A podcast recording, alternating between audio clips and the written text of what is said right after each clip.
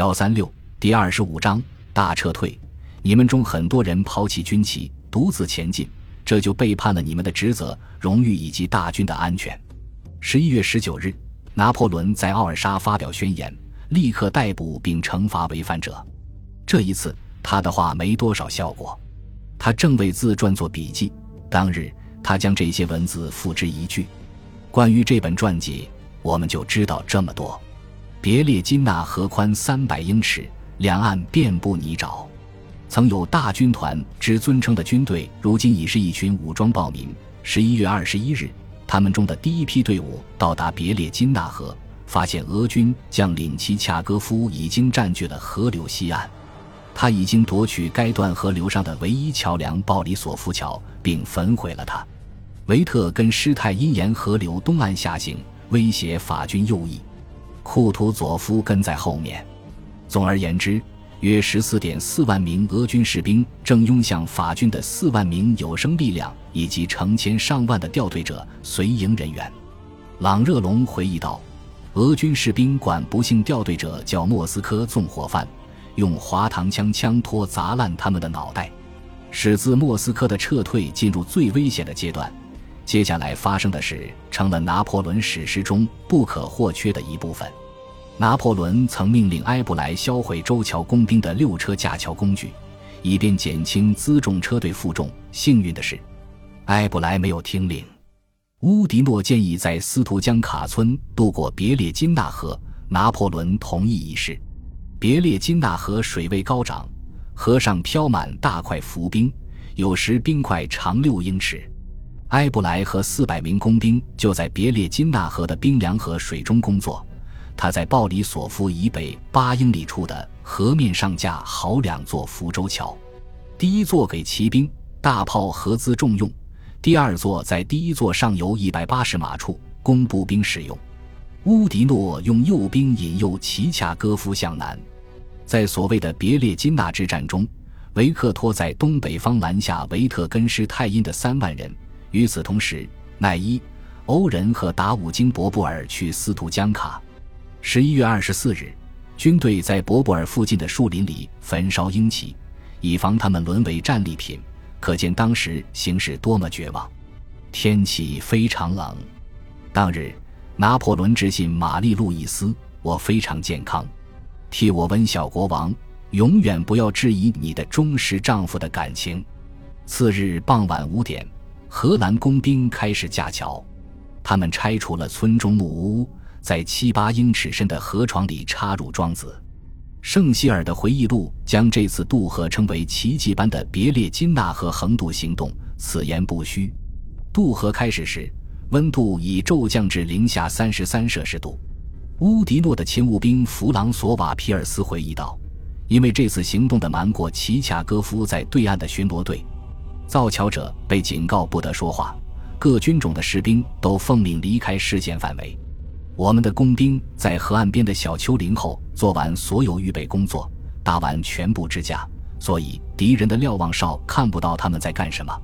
十一月二十六日凌晨三点，拿破仑到达。此时，所谓的脆弱脚手架已然显眼。他身着毛边大衣，头戴镶毛边绿色天鹅绒帽。其帽舌盖过眼睛。当天，他在河边鼓励周桥工兵，向他们递送白兰地。他也确保工兵们每隔十五分钟能休息一下，并烤火取暖。拿破仑还组织了河流更上游处的另一处骗局。费恩回忆道：“士兵们一边盯着皇帝，一边说他会带我们离开这儿。”早上七点刚过不久，乌迪诺来了。拿破仑携他和贝尔蒂埃下行至河边。好吧，皇帝对乌迪诺说：“你将是锁匠，为我打开这条通路。”一批骨干部队已乘筏子过河，他们未遇上敌人，此刻正保护着对岸，所以从八点开始，周桥工兵便准备好在冰凉的河水中放入三至九英尺高的支架。他们保持相等间距，连成一线横穿河流。水没到士兵的肩膀，某旁观者回忆道：“他们展示了非凡的勇气，有人倒下身亡，被激流吞噬。”上午九点三十分左右，皇帝返回贝尔蒂埃的指挥部，侍者端上肉排，他站着吃完了它。御膳总管呈上严敏，那是一个纸卷，内含灰色陈盐。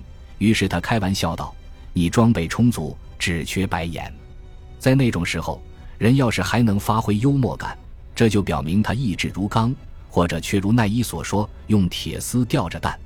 然而，灾难正让皇帝付出代价，这不出所料。乌迪诺军的瑞士军官路易贝戈斯上尉认为，拿破仑看起来疲惫焦虑；另一名瑞士军官雷伊上尉则看到皇帝的忧虑神情，大为震撼。拿破仑对埃布莱说：“花了很长时间了，将军，相当长了。”陛下，埃布莱答道：“你能看见水浸到我的士兵的脖子，兵也在拖慢他们的进度。我没有食物和白兰地让他们暖和身子。”皇帝看着地面，回答道：“那就行了。”过了一会儿，他似乎忘了埃布莱的话，又开始埋怨。将至十一点时，法军建好第一座桥。拿破仑命令约瑟夫·阿尔贝第六师第一团下辖的第一营过河。我的星星回来了。他们安全过河时，他喊道：“他也高兴地发现，我骗过了那个将军。”诚如此言。下午。乌迪诺军其余部队过河，福州桥没有护栏，几乎贴着水面，他们也不稳定，向河底下陷。冻僵了的周桥工兵只好频繁修桥。粪便很快覆盖了骑兵桥，士兵得把死马和残骸丢进河里，以免造成拥堵。军队过桥前，调队者和随营人员留在原地。当晚，奈伊和他的部队不能过桥，因为三座支架吃重不住。垮掉了，在那三座支架修过两次后，奈伊才最终过桥。据雅克·布瓦尔特的日记记载，大军过河时能听见有人咒骂拿破仑。来到拿破仑吃饭的地方，他也在那儿下令给自己的驼马解下马具。他看着陷入最悲惨境地的军队走过，猜不出他心里是什么感觉。他的外在样子似乎表明。他对士兵的可怜处境漠不关心，毫不在意。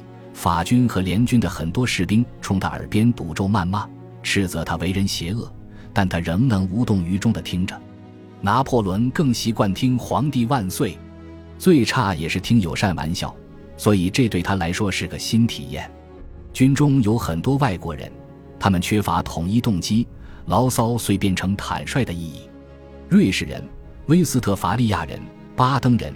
黑森达姆施塔特人认为这是法国的战争，怨恨参战，但他们在别列金纳河照样表现出色。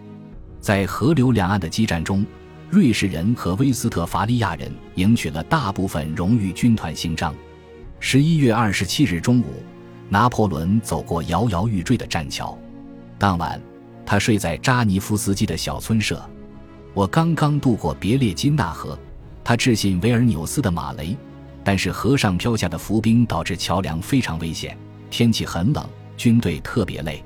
我会马不停蹄地赶往维尔纽斯，以便稍稍重整队伍。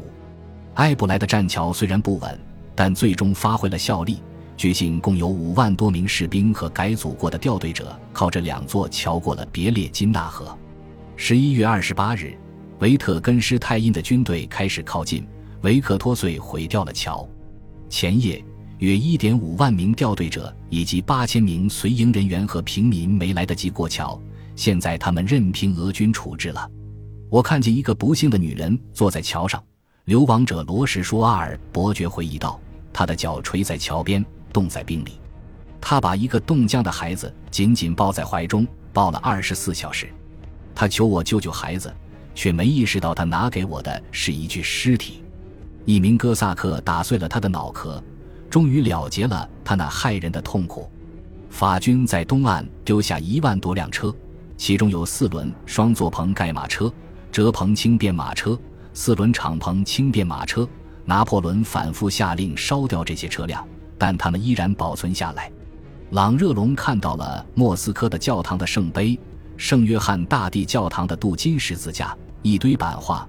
来自布图尔林伯爵和拉祖莫夫斯基伯爵杰出图书馆的很多藏书，以及银盘乃至瓷器。十年后，一名普军军官造访此地，他发现了成堆忧郁的遗物，里面混杂着人骨、动物骨头、头颅、锡制设备、子弹袋、马龙头、禁卫军熊皮帽碎片。十一月二十九日和三十日，米洛拉多维奇将军和库图佐夫先后到达鲍里索夫。斯图江卡有一尊纪念石，石上文字称：“此乃库图佐夫彻底击败拿破仑之地。”此言颇为不实。事实上，因为齐恰戈夫未能那样做，人们一直没忘记他的耻辱。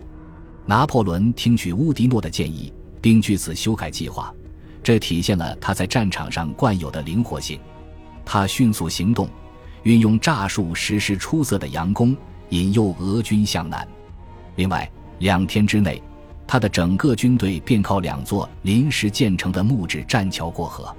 这次脱险是个奇迹，不过他付出了高昂代价，以至于法语中出现了形容灾难的常用短语：“一条别列金纳河。”食物，食物，食物。二十九日，他从河流西岸致信马雷。